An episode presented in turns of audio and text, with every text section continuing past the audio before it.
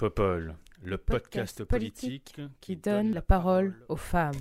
Every time I look down on this timeless town, whether blue or gray be her skies, whether loud be her cheers or whether soft be her tears, more and more, more and more, do I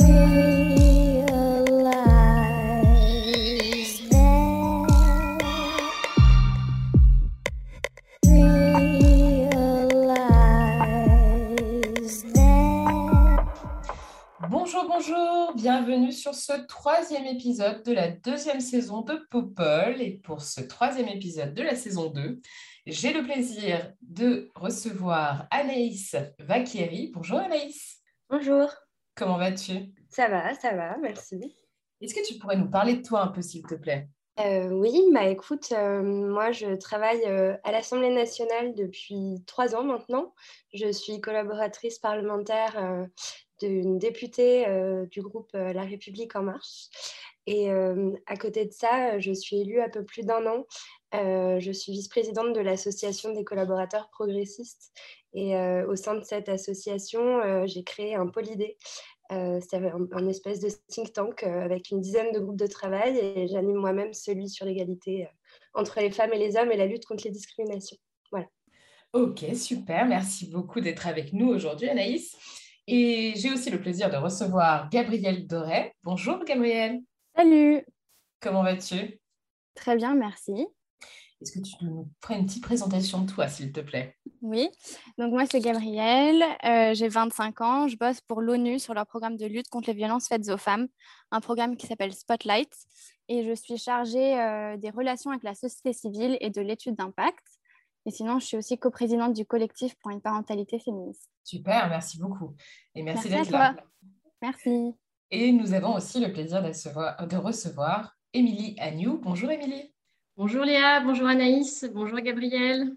comment ça va? Eh bien, euh, moi ça va bien, Euh, mais euh, je ne vous cache pas que la semaine qui vient de passer euh, m'a à la fois un petit peu bouleversée et euh, mise en colère. Donc je suis On va ravie en parler, ouais. Discuter de cette semaine avec vous. Ouais, ouais, ouais. Moi aussi, je suis contente d'en parler. Et euh, est-ce que tu nous parlais un peu de toi d'abord, s'il te plaît? Euh, oui, bien sûr, avec plaisir. Donc, euh, je suis dans la vie civile agent public. Je travaille en collectivité territoriale, en région parisienne, mais j'ai travaillé un petit peu partout euh, en France. Et puis, euh, dans la vie euh, militante, je suis coprésidente d'un parti politique qui s'appelle Place Publique, qui a été créé euh, à la fin de l'année 2018 par, euh, par un certain nombre de, personnalités euh, dont Raphaël Glucksmann, qui est député européen, ou encore Joe Spiegel, qui est mon coprésident au sein de Place Publique. Et Place Publique, donc on a trois ans d'existence et on a été créé autour de cinq valeurs fondamentales que sont les urgences démocratiques, écologiques, sociales, féministes, humanistes. Euh, et je pense que c'est des sujets sur lesquels on va pouvoir euh, échanger aujourd'hui. Absolument, tu m'as fait une super intro. Merci beaucoup. Du coup, j'ai plus grand-chose à vous dire, si ce n'est qu'on va parler de deux thèmes, effectivement, aujourd'hui. On va commencer par parler de la tragédie de Calais et ensuite de euh, Nicolas Hulot qui est accusé de violence sexuelle. Donc, sans plus attendre, commençons par notre premier thème. Mercredi 24 novembre, un bateau de pêche a découvert des corps flottants au large de Calais. Ce sont au moins 27 personnes qui sont mortes noyées dans la Manche après avoir essayé de rejoindre le Royaume-Uni. Depuis 1999, plus de 300 personnes sont mortes sur le littoral selon les associations humanitaires. Cette tragédie aurait pu être évitée. C'est notamment ce qu'affirment les représentants du Parti travailliste britannique et les représentants des ONG. Depuis 2003 et la signature des accords du Touquet, la France est la gardienne de la frontière du Royaume-Uni. Ces accords permettent ainsi aux autorités britanniques de refouler massivement les demandeurs d'asile. Ce drame humain a jeté un froid dans les relations franco-britanniques déjà mises à mal. Boris Johnson a demandé, dans une lettre publiée sur Twitter jeudi dernier, à Emmanuel Macron de signer un accord de réadmission pour, ouvrez les guillemets, permettre le retour de tous les migrants illégaux qui traversent la Manche. Cette lettre a été jugée comme étant, ouvrez les guillemets à nouveau, indigente et déplacée par le porte-parole du gouvernement, Gabriel Attal.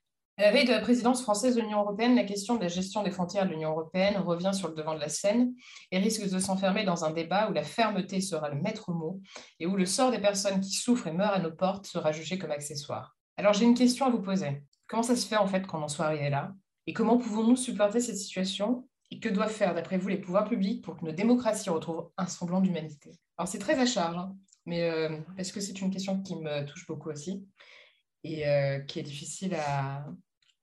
En fait, j'ai le sentiment qu'on s'enfonce dans quelque chose où on ferme les yeux. Pas nous, hein, mais nos gouvernements. Et ça m'énerve beaucoup et ça me rend très triste. Donc, euh, je voulais partager ça avec vous. Donc, il y a beaucoup d'émotions, effectivement, dans cette prise de parole. Mais euh, j'imagine que vous, vous, partagez autant d'émotions aussi. Gabrielle, toi, tu, tu vois la situation comment?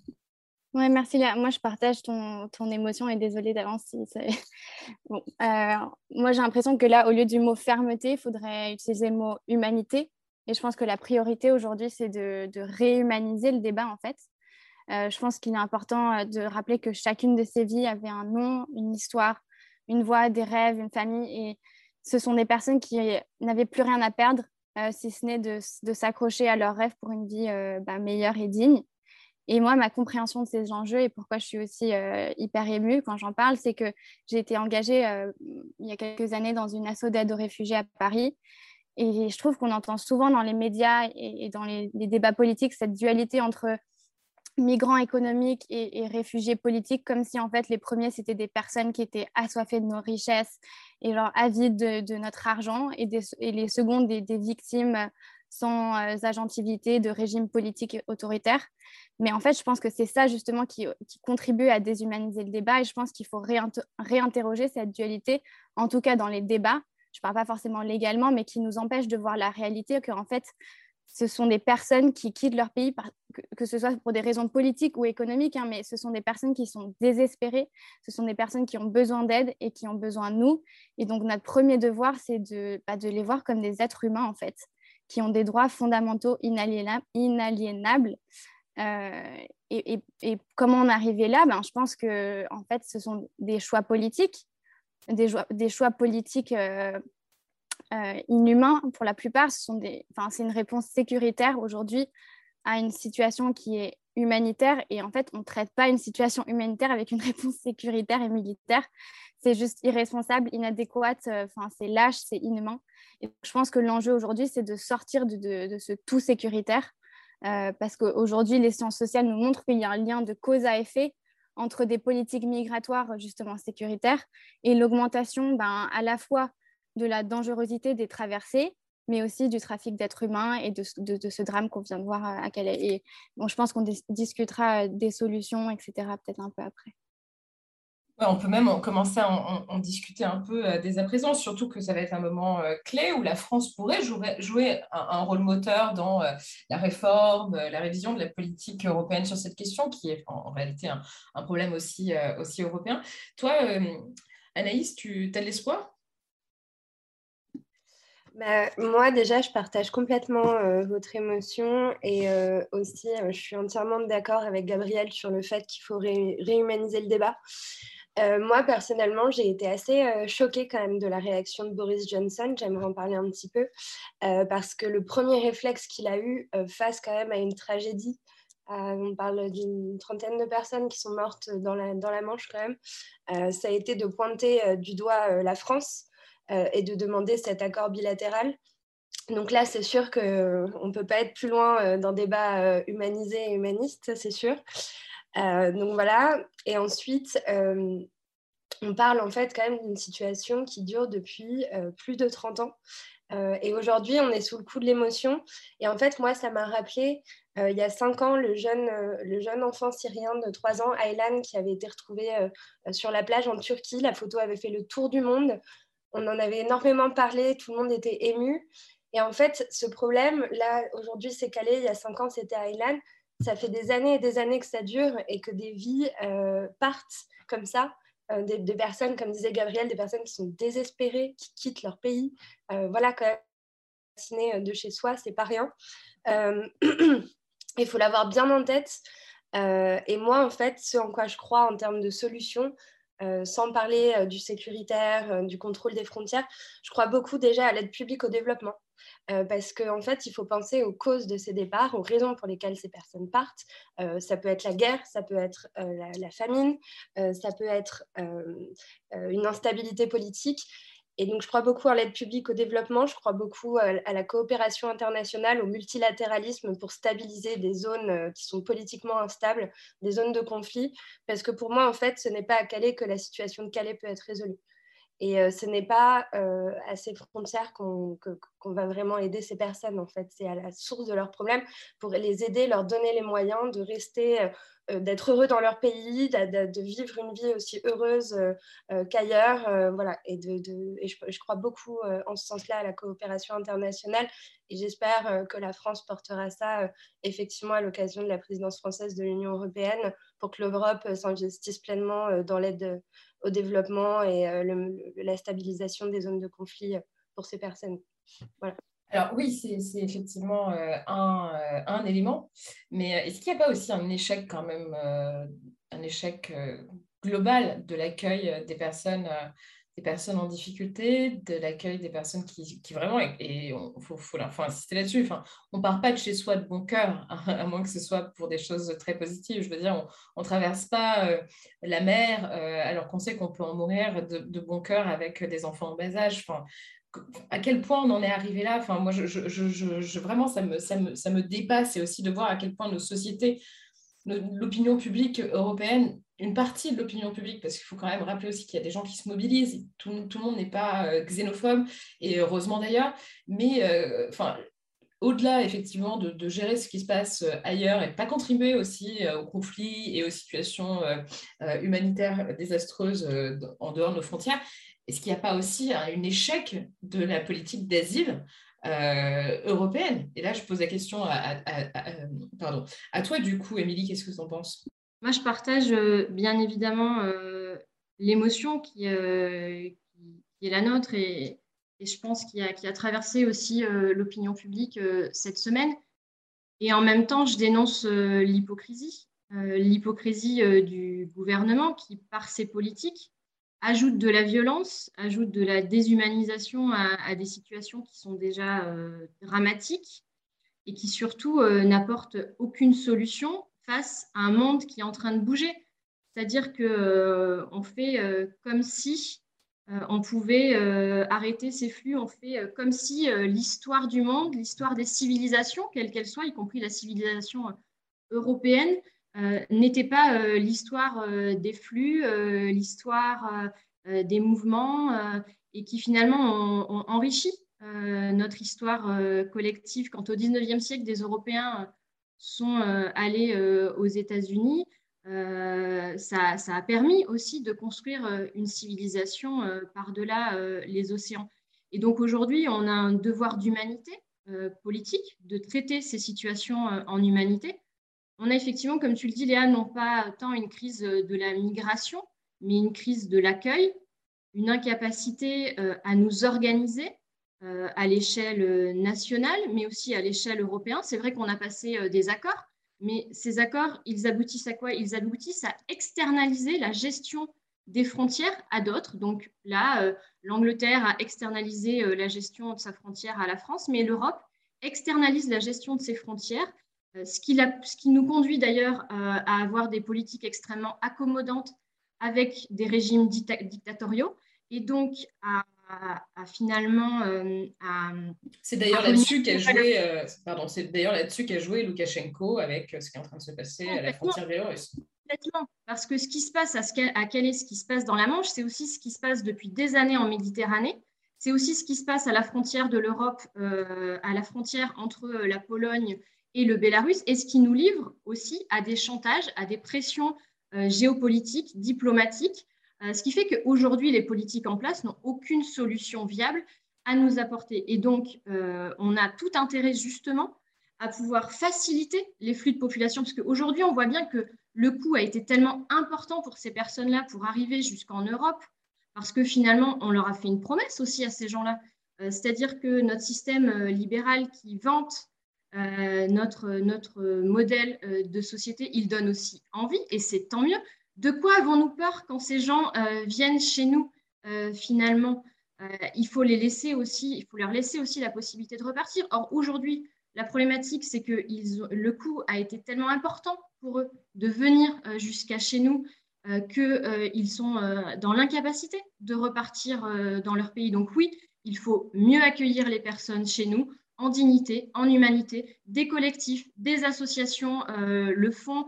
des, citoyens se mobilisent, des collectivités locales se mobilisent pour ça. Donc, il faut changer les politiques publiques aussi à l'échelle de l'État, arrêter de harceler, de humilier, de mobiliser des moyens publics pour violenter ces personnes qui ont déjà connu suffisamment de violence, rebasculer ces moyens publics pour un accueil digne et humain, organiser la solidarité à l'échelle nationale, à l'échelle européenne, à l'échelle internationale et aussi changer de logiciel politique. On ne va pas traiter les problématiques d'aujourd'hui et de demain. On le voit avec les problématiques climatiques, avec les problématiques sociales, les guerres dont nous sommes aussi responsables. Les, les flux de population vont continuer. Donc, il faut vraiment qu'on change de logiciel et qu'on permette à tout le monde de circuler librement. Ce n'est pas uniquement réservé euh, aux privilégiés, aux Européens de pouvoir circuler librement partout. Ça devrait être un droit universel. Je suis tout à fait d'accord avec toi. Mais euh, une question que je voulais vous poser, c'est si ces politiques publiques évoluent et vont dans le sens que tu décris, euh, et je pose la question à Gabriel, est-ce que vous pensez que l'opinion publique est en capacité d'évoluer aussi? Très bonne question. Euh, honnêtement, c'est difficile de répondre. Est-ce que l'opinion publique est en capacité d'évoluer? Ben, je, pense que, enfin, j'espère, en fait, j'ose espérer que, la situation actuelle joue un peu un, un rôle de, wake-up call, quoi, que ça, ça vient réveiller euh, l'humanité et l'humain en, en, nous. mais je pense que tant qu'on sera, tant que les politiques publiques et, le, et les médias et les, débats publics se concentrent sur euh, le tout sécuritaire, sur, j'entends même, euh, il, va, il faut utiliser maintenant des nouvelles technologies. Enfin bref, en fait, tant que le débat et ce qu'on qu'on nous répète à longueur de journée est centré sur ça, euh, je crains que, enfin non, j'ai pas beaucoup d'espoir honnêtement. Je suis moi aussi un peu pessimiste. Il n'y a pas vraiment de sursaut, hein, le sursaut solidaire. C'est euh, comment dire, c'est assez momentané et tu as très bien fait de le rappeler Anaïs d'ailleurs euh, avec ce qui s'est passé aussi en 2015.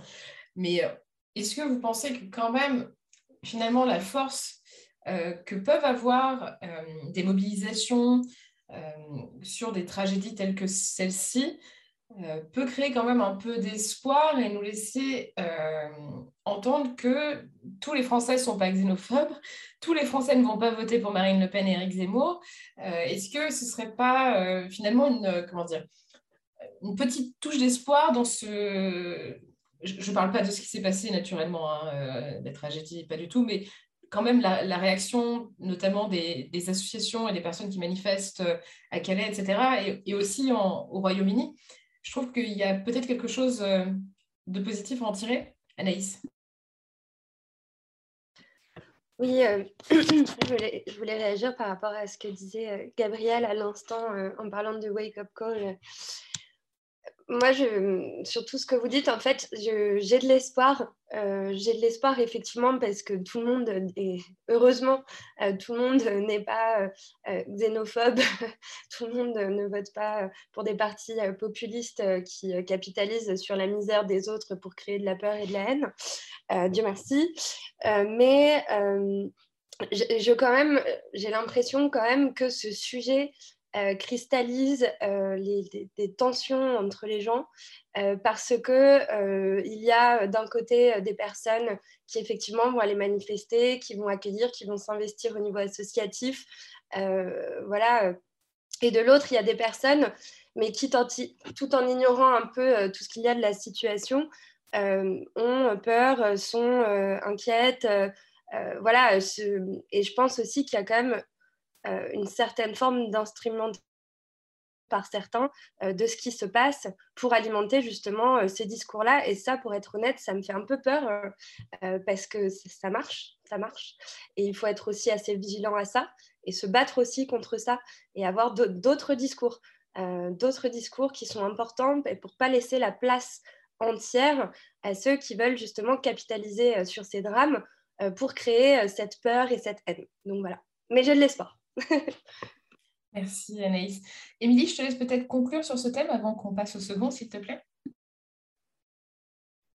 Oui, je crois que sur, euh, sur ce sujet-là, comme sur euh, bien d'autres euh, sujets de ma famille politique, on doit mener une bataille, on parle de bataille culturelle, mais une bataille de récit, une bataille d'imaginaire. parce que c'est vrai que on ne peut jamais avoir des débats apaisés sur, sur ces sujets-là. En tous les cas, pas sur des plateaux de télé, pas au niveau national. Et pourtant, localement, quand c'est organisé, euh, eh bien, on voit que euh, les collectivités, les collectifs, les citoyens, les habitants, ils s'organisent naturellement et ça a une capacité de mobilisation extraordinaire. Et c'est vraiment la grandeur de la France que de pouvoir être euh, ce pays d'accueil. Et donc, pour celles et ceux qui ont envie de, réhabiliter aussi la grandeur de la France en Europe et dans le monde, je pense qu'il faut qu'ils voient aussi la puissance de ces récits euh, la puissance des, lumières euh, qu'on peut euh, ainsi projeter. Et il n'y a pas si longtemps, il y a, a un mois de ça, Place Publique organisait ses états généreux, et non pas généraux, de l'humanisme à Marseille.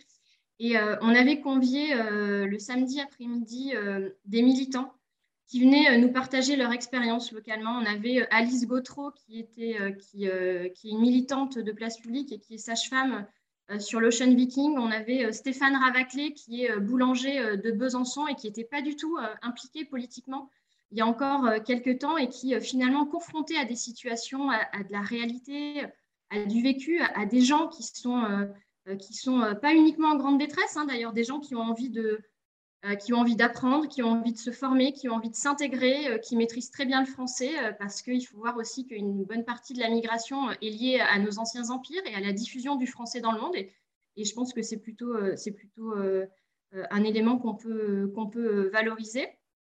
Eh bien, ces gens-là, quand ils sont confrontés à ces situations réelles, ils se mobilisent et finalement, ils arrivent à générer des dynamiques autour d'eux. Par exemple, Stéphane Ravaclé, il a, fondé euh, Patron Solidaire parce qu'en fait, il s'est rendu compte que euh, beaucoup de patrons étaient confrontés comme lui euh, à des jeunes apprentis qui, arrivés à la majorité, étaient menacés d'expulsion de la France alors qu'ils avaient suivi tout un parcours. ils, avaient, ils étaient pleinement intégrés au tissu local, associatif. ils étaient intégrés économiquement. Ils avaient envie de poursuivre leur parcours. Pourquoi pas de revenir chez eux, d'ailleurs? euh, un jour. Et donc, euh, et donc, on voit qu'aujourd'hui, euh, c'est aux politiques de prendre le relais parce que les militants, ils ont fait le boulot. Ils ont fait le boulot sur le terrain. Des citoyens ont fait le boulot sur le terrain, se mobilisent. Mais ces gens-là, ils sont aussi fatigués. Ils sont aussi fatigués d'entendre les discours politiques, d'entendre les discours médiatiques et de voir que les politiques publiques ne changent pas, que les discours restent les mêmes, voire pour certains se durcissent. Donc, je pense qu'à l'aune d'échéances assez importantes en 2022, euh, il va vraiment être temps euh, que les femmes et les hommes politiques prennent leur part euh, dans ces enjeux-là et, changent de discours. Tout à fait, merci beaucoup Émilie et merci pour cette conclusion qui effectivement invite nos politiques à se, à se saisir et à, à, être responsables en fait face à cette question. Euh, et arrêter de s'enfermer euh, dans cette espèce de xénophobie, de climat, de climat xénophobe qui est quand même euh, particulièrement lourd à porter. Je vous propose de passer au deuxième thème, si cela vous convient. Nous allons parler de Nicolas Hulot, accusé de violence sexuelle. Jeudi dernier, le 25 novembre, France 2 a diffusé des témoignages de femmes qui accusent l'ancien ministre de violences sexuelles. Des courriers de deux autres femmes, dont l'ex-animatrice Maureen Dor, s'ajoutent à ces témoignages. La veille, Nicolas Hulot a annoncé se retirer de la vie publique en dénonçant des accusations mensongères. Les premières accusations à son encontre datent de 2018, où il affirmait déjà être la victime d'une sorte de complot. En plein MeToo politique, la classe politique se déchire et les soutiens de la personnalité préférée des Français sont assez mal perçus, alors que d'autres affirment n'avoir jamais rien su. Au gouvernement, celles et ceux qui l'avaient défendu en 2018 ne prennent plus trop sa défense. En parallèle, le parquet de Paris a annoncé l'ouverture d'une enquête préliminaire pour viol et agression sexuelle. Plus globalement, cette affaire nous rappelle qu'il est temps de mettre fin à l'impunité et qu'il y a urgence à agir, notamment dans le monde politique, pour que ces agressions et violences cessent. Mais même si les choses bougent un peu, j'ai l'impression qu'on est encore très loin du compte et qu'il va être difficile d'éradiquer ce type de comportement sans une volonté politique très forte. Qu'en pensez-vous? Est-ce que vous pensez que cette volonté politique pourrait émerger lors de la présidentielle, qui est finalement la première présidentielle qui se tient depuis MeToo? Et si oui, que peut-on attendre des candidates et candidats pour lutter contre ces, impunités et de manière plus globale contre les violences sexistes et sexuelles? Je vais donner la parole à toi, Émilie, en premier. Merci Léa. je pense que les, les, révélations qui ont été faites cette semaine sur le cas Nicolas Hulot montrent que nos sociétés sont encore beaucoup trop violentes. Euh, et en particulier euh, pour les femmes et, euh, aussi pour les, pour les enfants, parce, que, parce que bien souvent, les enfants sont aussi co-victimes des violences sexuelles et, sexistes dont sont victimes les femmes. Et, je pense qu'il est aussi important de, de, rappeler ce lien. Je voulais aussi rappeler que hier, malheureusement, en France, on a connu le 104e féminicide de l'année.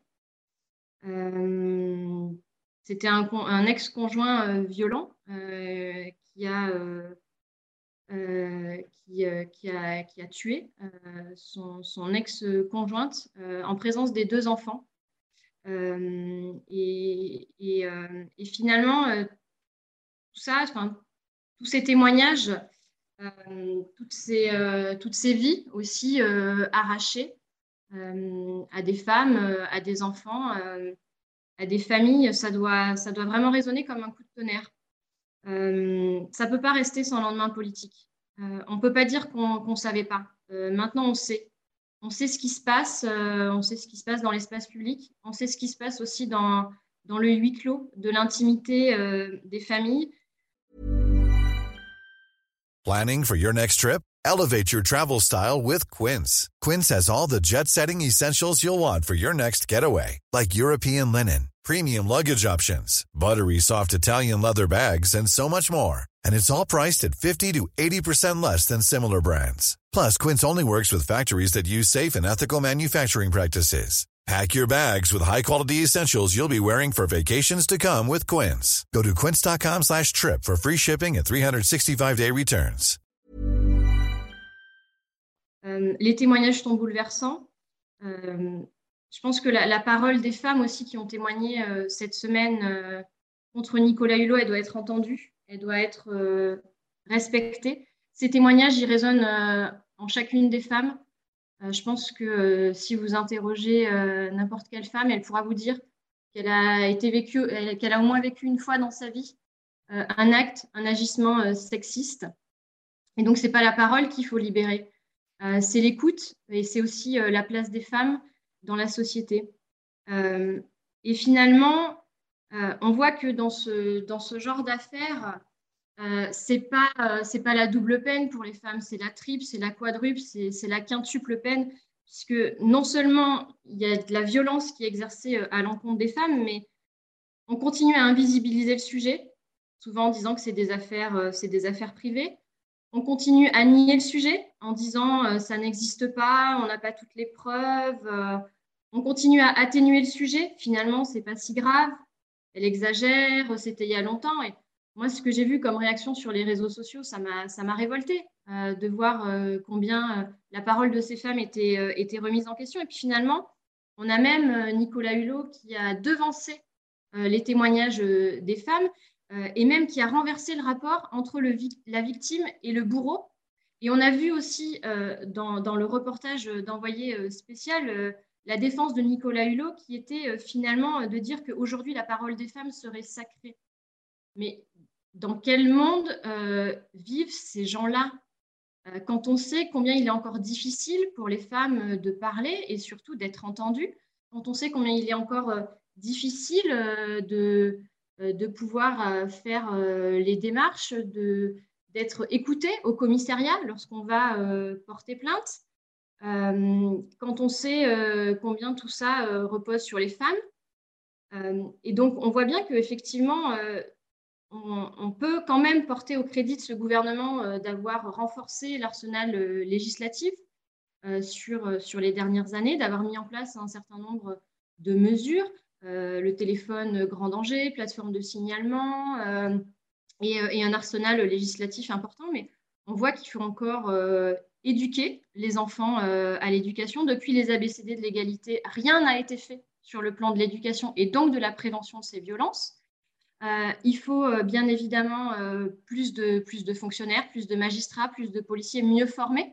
il faut la clause de l'européenne la plus favorisée, c'est-à-dire prendre ce qui se fait de mieux en Europe et l'appliquer en France. Par exemple, en Espagne, ils se sont donné les moyens aussi bien financiers qu'humains de traiter ces, ces sujets-là et ils ont réussi à avoir des véritables résultats. Donc, il faut de la volonté politique et il faut aussi, il faut, il faut aussi bien évidemment que ces sujets deviennent des interdits.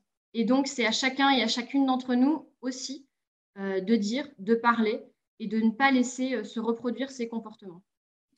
Merci beaucoup, Émilie. Euh, toi, Anaïs, qui, a vécu ces changements législatifs dont Émilie parlait, notamment sur, euh, la mise en place des, téléphones grand danger, etc., etc., euh, on se rend compte quand même sur le terrain, et moi je le rencontre avec beaucoup, beaucoup d'associations avec lesquelles je peux échanger, que, alors certes, c'est bien, hein, c'est une bonne chose que les, téléphones grand, grand, danger soient déployés davantage, ainsi que les bracelets anti-rapprochement, etc., mais il y a quand même un enjeu, en fait, d'accompagnement des bénéficiaires et aussi de financement des associations qui accompagnent ces bénéficiaires. J'ai l'impression parfois, et même pour en avoir parlé avec quelques députés qui étaient Ah bon, mais euh, ils n'ont pas les moyens, enfin on ne leur donne pas les moyens? Bah non, en fait. Est-ce que parfois, finalement, les, des annonces qui sont faites par, euh, par euh, les pouvoirs publics, et le gouvernement a plus forte raison, je ne dis pas qu'elles ne sont pas suivies des faits, hein, pas du tout, mais est-ce qu'on est en capacité, lorsque, lorsque on, veut mettre en place un véritable un véritable comment dire, système de protection et de prévention de ces violences, euh, d'anticiper euh, tous les changements nécessaires. Et est-ce qu'il n'est pas nécessaire en fait de, de, faire un plan encore plus ambitieux euh, que ce qu'on imagine un peu sur le papier.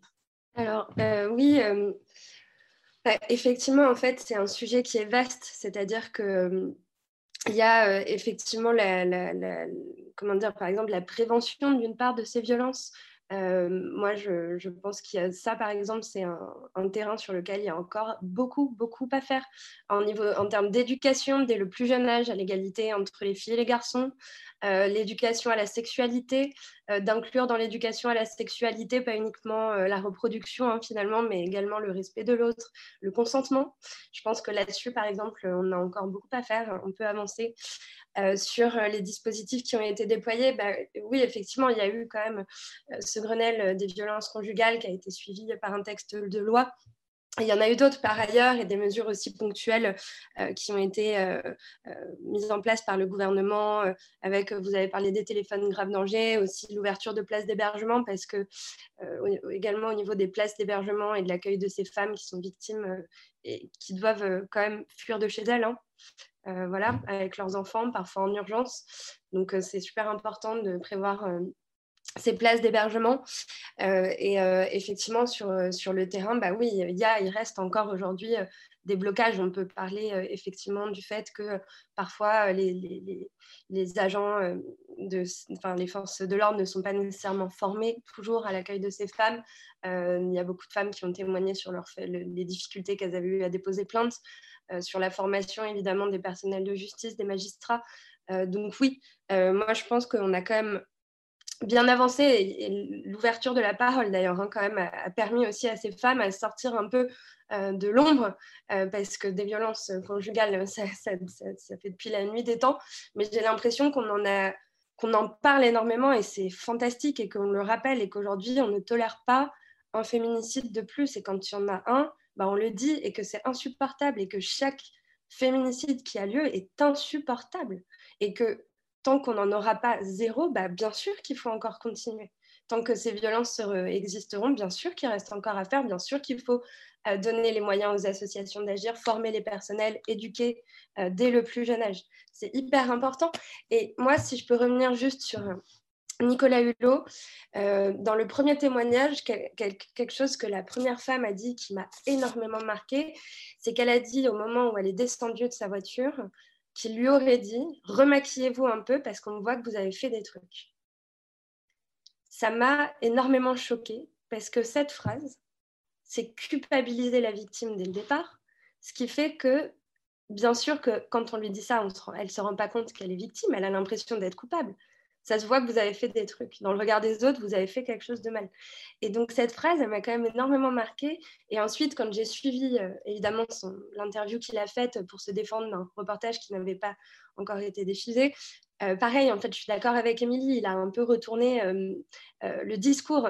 C'est-à-dire que, voilà, par exemple, à un moment, il, il, a, un peu quand même accusé le journalisme d'investigation euh, de, ne pas respecter la présomption d'innocence en remettant en question ce qu'était d'ailleurs le journalisme d'investigation. Et le, journaliste l'a rappelé, c'est que c'est le rôle du journalisme d'investigation que de traiter de ce type d'affaires sans euh, présumer euh, voilà, de la culpabilité de la personne sur qui c'est et sans se soustraire à la justice. Mais donc c'est quand même assez intéressant et il y a du chemin à parcourir. et j'espère, j'espère que voilà, ce type d'enquête, de, que c'est cette libération de la parole permettra bah, d'écouter davantage les victimes, mais on a encore de la route. Voilà. Oui, c'est bien, bien, bien résumé. Euh, Gabriel, toi en plus, c'est quelque chose sur lequel tu travailles, euh, enfin sur lequel tu travailles au quotidien. Est-ce que tu as l'impression que quand même les choses s'améliorent ou est-ce qu'on est vraiment, vraiment, vraiment, vraiment loin du compte? Oui, merci Léa. je suis un peu partagée sur cette question, on me la pose souvent. Euh, déjà, je voudrais commencer parce que moi aussi, j'étais vraiment bouleversée par, ces témoignages et par souligner euh, la force et, le courage de, ces femmes qui, qui, ont parlé, qui ont osé raconter euh, dans le détail la violence qu'elles ont subie. Et, vraiment, je, les crois et je suis extrêmement admirative de leur courage. et je voudrais aussi dire merci aux journalistes pour leur travail. Qui est remarquable, un travail d'investigation de quatre ans de longue haleine, hyper minutieux avec beaucoup de précautions. Peut-être qu'on pourra revenir aussi sur, euh, euh, entre guillemets, euh, tribunal médiatique et les attaques qui sont faites à ces journalistes. alors, est-ce que j'ai l'impression que ça va dans le bon sens?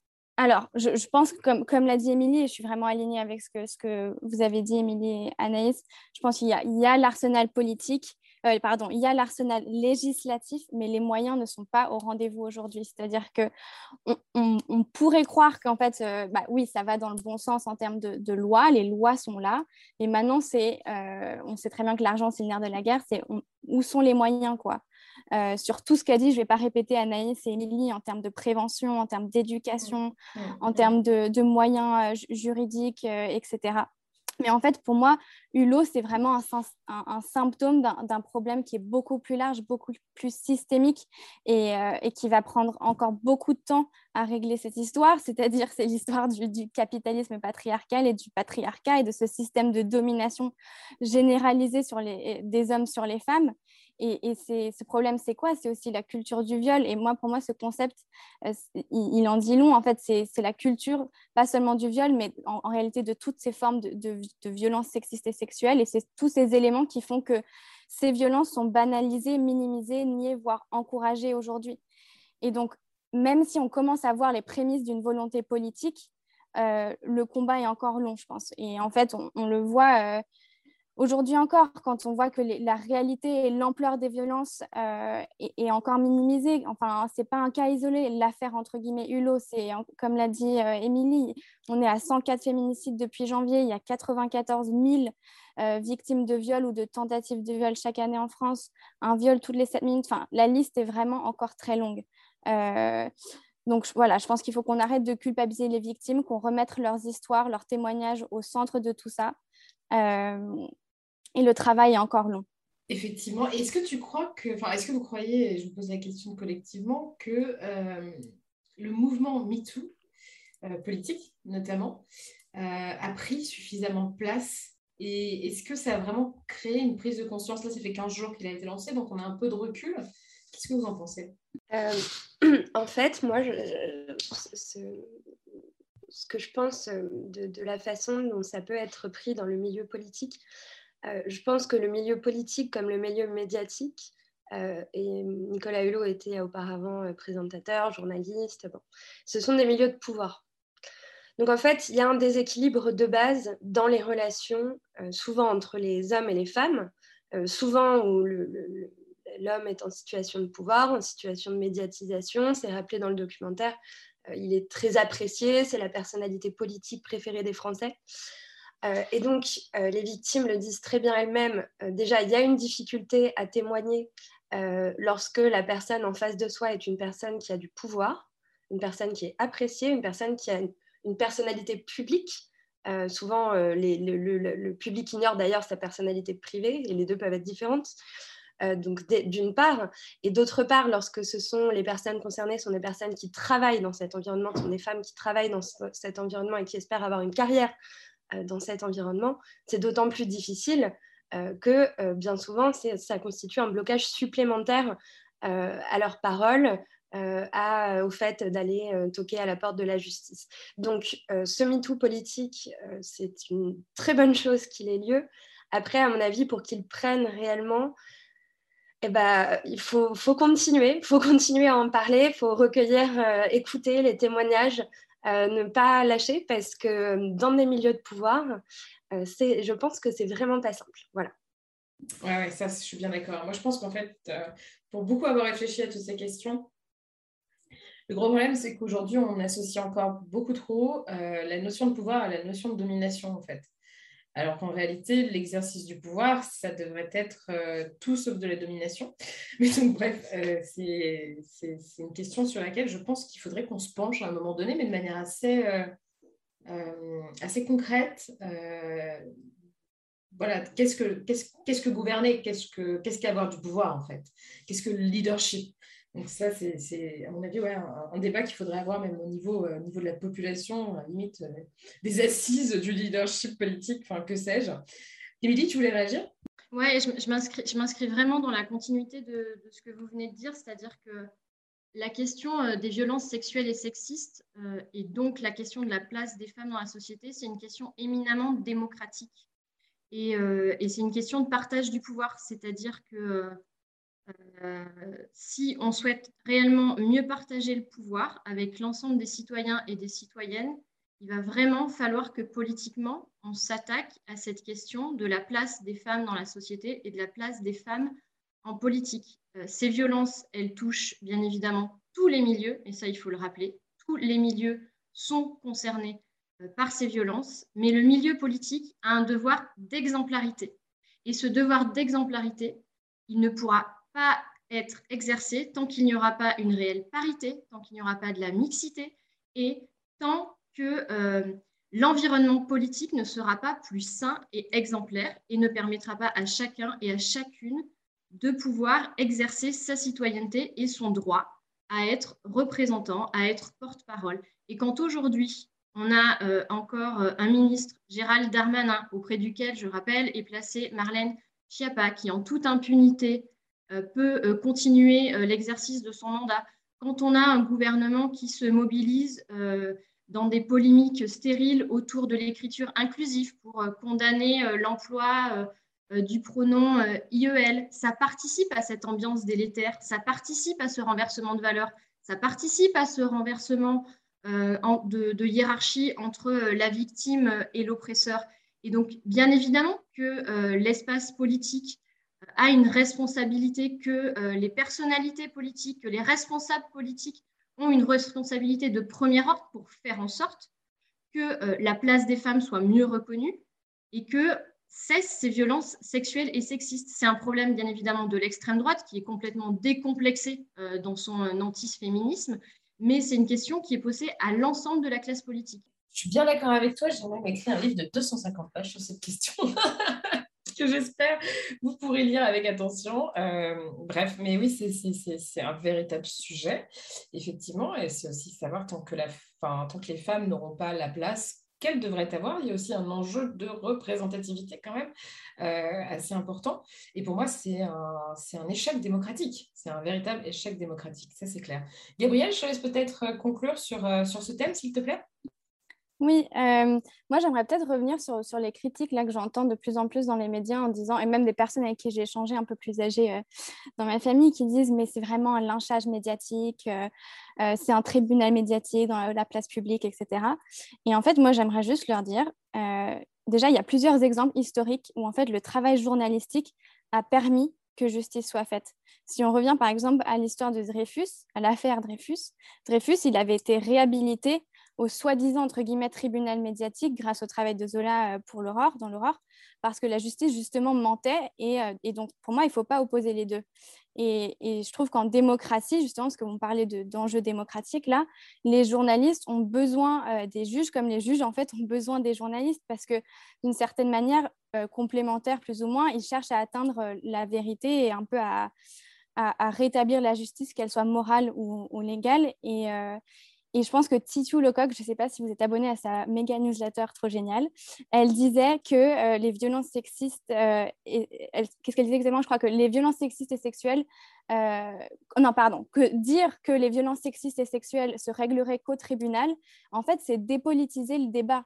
C'est de dire, bah, alors quoi? Donc ce sujet peut être journalistique et ce sujet ne peut pas être journalistique.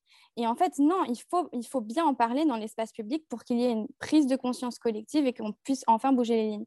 Et par ailleurs, les journalistes, un des arguments phares euh, aux, victimes et aux paroles des, victimes et des survivantes quand elles, quand elles euh, prennent la parole, c'est de dire mais il n'y a pas de preuves. Et bien justement, en fait, les journalistes jouent un rôle de premier plan euh, dans la vérification euh, de tout le reste, en fait, pour juger si un récit est crédible, si les dates, les lieux, les échanges, etc., ça colle avec euh, ce que les survivantes euh, témoignent. donc voilà. Et, je finirai par dire que je pense qu'il faut arrêter une seconde quand j'entends encore que Nicolas Hulot est la victime ou qu'on le traîne dans la boue. Euh, non, en fait, Nicolas Hulot, aujourd'hui, il est condamné à rien, à part euh, renoncer à son pouvoir et à sa visibilité. Euh, il lui reste encore énormément de thunes, de possibilités, de, maisons, de, voitures. Enfin, il a encore sa famille, que sais-je. et donc, il n'est pas à plaindre. depuis quand est-ce que être apprécié, notoire ou connu ou visible, c'est un droit, en fait et quand on, je voudrais finir en, en rappelant qu'en fait, quand on regarde les parcours de vie euh, des victimes qui ont parlé et qui ont osé prendre la parole, on voit que les conséquences sont bien plus terribles, enfin lourdes et douloureuses pour elles en fait. Donc respectons euh, leurs témoignages et vraiment mettons-les euh, au centre. Je suis tout à fait d'accord avec toi et merci pour cette conclusion qui, en fait fait mage à ces femmes qui prennent la parole et qui, qui parlent. Parce qu'en fait, c'est quelque chose qu'elles font pour nous aussi, euh, pour nous toutes en fait. Et, euh, c'est important de, le rappeler. Donc euh, merci et bravo. on va passer à vos actualités maintenant, si ça, vous, si ça vous va. Et on va commencer avec toi, Anaïs. De quoi voulais-tu nous parler, s'il te plaît? Alors, moi, je voulais vous parler d'IVG pour trois raisons. La première, en fait, c'est que sous l'impulsion du groupe LREM à l'Assemblée, la proposition de loi d'Alban Gaillot sera réétudiée la semaine prochaine elle avait fait l'office d'obstruction parlementaire au printemps dernier de la part euh, des députés euh, de droite. Euh, donc c'est une très bonne chose qu'elle revienne et que ces débats puissent reprendre. je vous rappelle, en fait, la, première mesure, la principale mesure, c'est l'allongement des délais de recours, puisqu'aujourd'hui, il y a entre 3 et 5 000 femmes qui sont contraintes d'aller se faire avorter à l'étranger chaque année. Voilà. Donc, donc là, cette proposition de loi, c'est important. Euh, je vous conseille euh, sur la même thématique une lecture, celui du Cosette qui vient de paraître, où en fait il y a plusieurs femmes qui ont avorté et qui témoignent dedans, notamment des femmes politiques. Euh, donc je vous invite à lire leurs témoignages.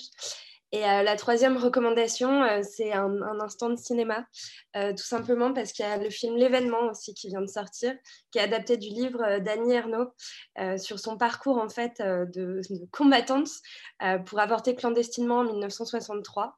Et euh, dans son livre, elle dit qu'à l'époque, on ne prononçait jamais le mot avortement. Donc on a parcouru du chemin, mais euh, si je vous parle de ce livre, de ce film, euh, de ce Cosette et de cette loi, c'est parce qu'il faut en parler. Il faut parler de ce sujet. Aujourd'hui, il y a un tiers des femmes qui, au cours, en France, qui au cours de leur vie se font avorter. Donc voilà, ça arrive. Il ne faut pas le traiter comme quelque chose de tabou. Et donc c'est très important d'en parler autour de soi, d'en parler avec ses enfants, ses amis, et de ne pas faire de cet acte quelque chose dont on ne parle pas. Et donc voilà, je vous conseille de suivre les débats parlementaires, d'aller voir ce film et de lire Le Cosette qui vient de paraître. Merci beaucoup Anaïs. Émilie, de quoi voulais-tu nous parler, toi? Alors moi, je voulais, euh, je voulais vous parler euh, des échéances de 2022. Euh, qui, sont, qui sont un peu plus lointaines, puisqu'en 2022, on aura effectivement une élection présidentielle et des élections législatives.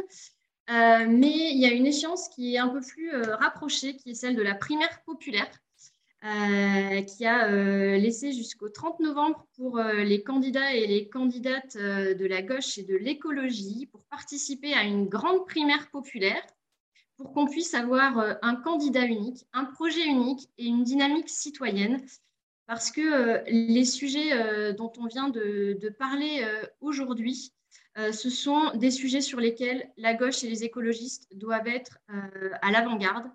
Il y a une responsabilité politique immense de ma famille politique de pouvoir proposer un autre projet en 2022 et surtout de pouvoir gagner.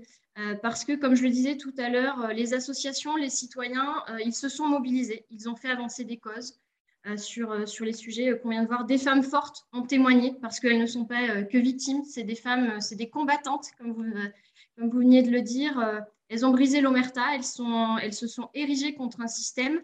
Et maintenant, c'est à ma famille politique de prendre le relais, de porter le flambeau et euh, de reconquérir le pouvoir parce qu'on euh, ne peut pas être condamné éternellement euh, juste à dénoncer, à critiquer, à s'offusquer. Il faut qu'on puisse reprendre le pouvoir, il faut qu'on mette en place d'autres politiques publiques. Et pour ça, il faut qu'on soit rassemblés. Il faut qu'on soit rassemblés, il faut qu'on donne espoir au peuple de gauche. Et donc la primaire populaire, c'est vraiment l'espace idéal pour pouvoir se rassembler, euh, pouvoir euh, co-construire un, projet commun. Et donc, il reste quelques jours pour faire pression sur, euh, sur les candidats, les candidates, leurs entourages, pour aller soutenir la primaire populaire sur leur plateforme. Il y a déjà 180 000 soutiens. C'est une démarche citoyenne, c'est absolument pas une démarche partisane. Tout le monde peut s'y retrouver. c'est vraiment une super dynamique. Et, et, je prédis un bel avenir justement à cette démarche-là. Euh, donc là, on peut tous aussi être utiles dans ce qui va se passer en 2022. Donc euh, c'est maintenant qu'il faut se mobiliser. Merci beaucoup, beaucoup, beaucoup, Émilie. Allez jeter un œil effectivement au site de la primaire populaire. C'est assez intéressant en plus de voir comment c'est organisé et présenté. Et on va terminer avec toi, du coup, Gabrielle. De quoi voulais-tu nous parler cette semaine, s'il te plaît? bah, En fait, j'allais aussi parler de la primaire populaire, donc c'est peut-être un bon signe. Euh, mais et du, en fait, bah, Émilie, tu l'as, tu l'as vraiment bien présenté, mais c'est vraiment une initiative citoyenne qui est indépendante des partis et qui me redonne énormément d'espoir pour 2022 parce que tout n'est pas joué. Euh, c'est d'ailleurs une de mes, enfin, c'est ma seule source d'espoir pour la présidentielle, euh, parce que c'est pour moi la solution gagnante pour que la gauche écolo arrive au second tour de la présidentielle. donc j'appelle les candidats et candidates à, à vraiment prendre leurs responsabilités, mettre leur logique partisane de côté et se mettre réellement au service de l'intérêt général parce que la politique doit rimer avec responsabilité. Et voilà, et pour moi, c'est vraiment urgent. Et si vous aussi, vous n'avez pas envie d'avoir un, duel euh, Macron-Le Pen, eh ben, vous pouvez aller signer l'appel euh, de la primaire populaire sur leur, sur leur site. Merci beaucoup. Merci beaucoup à toutes les trois. Merci d'avoir participé à cet épisode de Popol. Je vous embrasse et je vous dis à bientôt.